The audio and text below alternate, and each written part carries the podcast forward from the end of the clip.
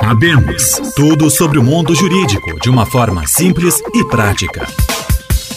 Saudação para você que acompanha mais um episódio podcast Abemos, tudo sobre o mundo jurídico em uma linguagem simples e acessível. Produção do curso de Direito da Unisc. O Tribunal do Júri é justo? Muitos estudantes, pessoas na graduação que cursam direito se questionam sobre isso, aqueles apaixonados pelo direito penal. Participa com a gente o professor Vedner Custódio Lima. Seja bem-vindo.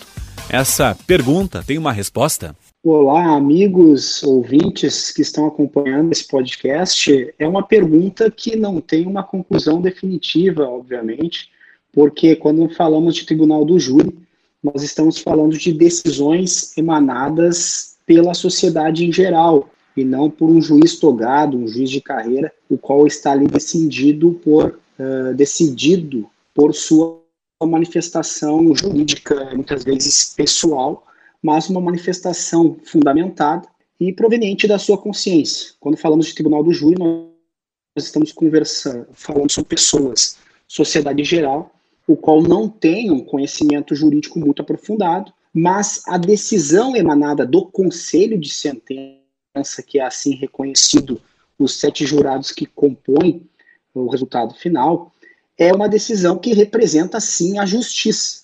No entanto, quando falamos de algo justo ou injusto, temos que destacar que isso é muito relativo. O que pode ser justo para A pode ser injusto para B. Por isso que existe muitas vezes decisões do tribunal do júri, os quais de, tanto defesa como acusação não concordam e assim interpõe um recurso cabível. O que eu posso esclarecer já de imediato, até pela, pela, pelo questionamento, é de que o tribunal do júri representa a justiça. Isso sim eu posso afirmar categoricamente. Agora, se ele é justo ou injusto, isso vai depender, obviamente, de um viés de análise inicial uh, da parte envolvida. Um questionamento que muitas pessoas fazem em que caso pode ser utilizado o tribunal do júri? Como isso foi definido? Quem é jurado? Como funciona tudo isso? O tribunal do júri ele advém de uma definição constitucional. Então, após a reforma de 88, houve essa previsão como um direito fundamental. Posteriormente, já na fase de aplicação dentro do processo penal, o que nós temos é uma composição por sete jurados, pessoas advindas da comunidade geral, pessoas que têm uma conduta elibada, uma conduta neutra, sem nenhum tipo de condenação criminal ou sequer passagem por processo criminal. Hoje, para ser jurado dentro de um tribunal do júri, você tem que ter uma conduta é, praticamente zerada com a justiça. É esse que é o primeiro entendimento.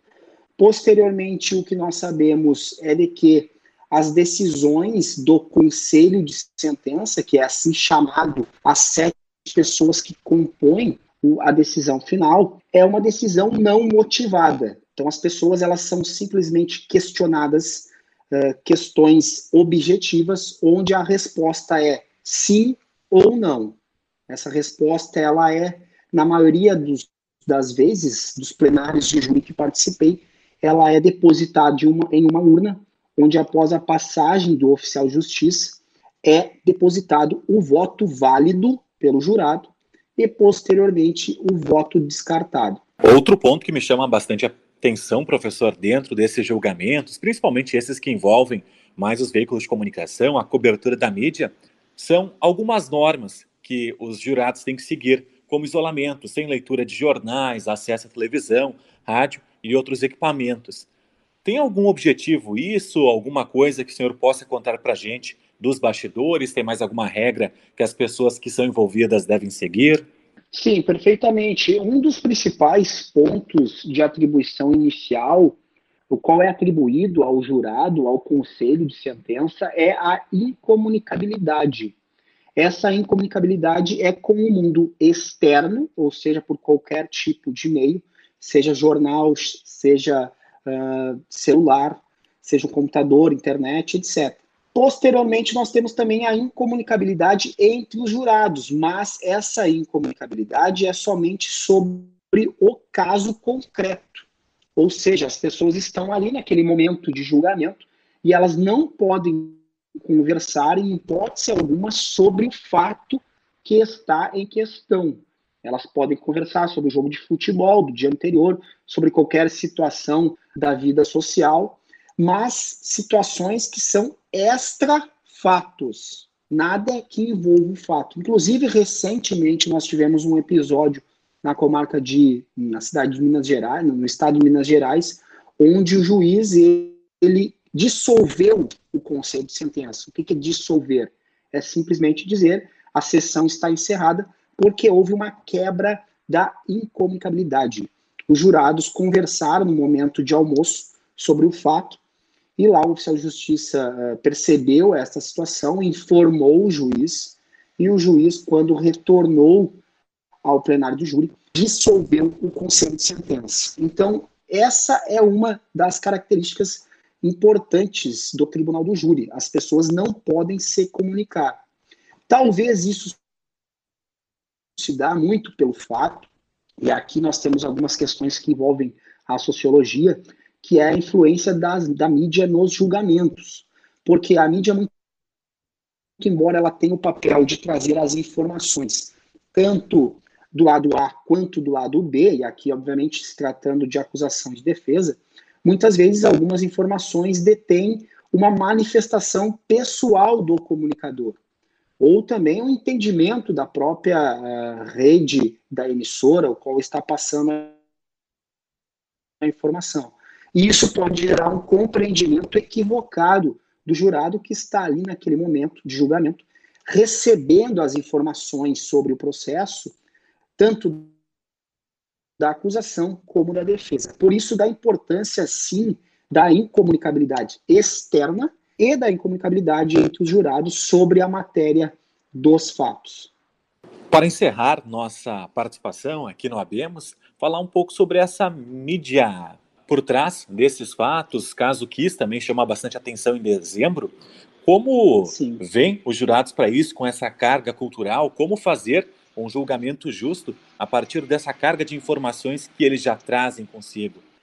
Bom, em relação a tratamento para os jurados, o qual seria uma conversa, um exemplo, uma conversa, uma terapia, uma conversa com o psicólogo, isso não existe. Até concordo que seria bem viável quando se dá a, a lista de jurados mensal, eh, de que o Tribunal de Justiça disponibilizasse desses meios justamente para explicar àquela pessoa que está naquele momento de decisão de que ela não pode trazer para o plenário os seus pré-conceitos sobre determinada matéria.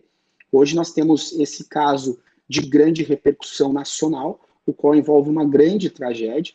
São mais de oito anos já de tramitação de processo e certamente muito se falou sobre isso. Talvez seja um exemplo muito claro onde a mídia teve uma influência muito grande sobre as questões, sobre os fatos que foram levantados. Agora, essa influência, nós não podemos concluir se ela é positiva ou negativa. O que nós sabemos é que é uma influência constitucional, porque se trata de informação. E a sociedade ela necessita sim de informações. Agora, a forma com que o jurado vai captar, vai absor absorver estas informações para uma decisão futura, isso advém de um processo de socialização, de um processo de educação deste jurado. Então, se ele já vem com um preconceito definido, uh, com uma capacidade de condenação, vamos dizer assim, do acusado, primeiramente, ele não pode sequer fazer parte do conselho de sentença. Inclusive, isso é questionado ao início da sessão, se eles estão predispostos à condenação ou absolvição. Porque se o jurado disser o seguinte, uh, doutor juiz, eu não tenho condições de julgar este fato, pois estou inclinado a condenar o réu. Então, ele não fará parte do conselho de sentença. Isso pode ser perfeitamente exposto pelo jurado no início da sessão plenária. Assim como o contrário também, se ele está predisposto a uma dissolução, ele não pode fazer parte do conselho de sentença. No entanto, a mídia ela tem um trabalho muito positivo para as questões de informações E eu não concordo com conclusões precipitadas de juristas quando falam de que a mídia ela é influenciadora de uma decisão A ou B. A mídia ela é influenciadora de informações. A forma como o indivíduo absorve isso é uma forma individualizada de cada um. Agora, se ele vai chegar num momento plenário com uma inclinação a A ou B, aí nós vamos ter que definir isso uh, no momento do julgamento. Ele não poderá fazer parte da sessão do tribunal do júri, se fará o sorteio de um novo jurado para que uma decisão mais próxima da justiça seja feita. Porque eu não posso responder o questionamento o tribunal do júri é justo, porque a, a ideia de justo ela é relativa. O que é justo para A, como eu disse anteriormente, pode ser injusto para B, mas representa sim uma decisão representa a justiça. Desta forma, fechamos podcast Abemos, tudo sobre o mundo jurídico em uma linguagem simples e acessível. Mande sua sugestão de tema. WhatsApp 993669127. Nós voltamos na semana que vem. Fique ligado nas nossas redes sociais. Até lá!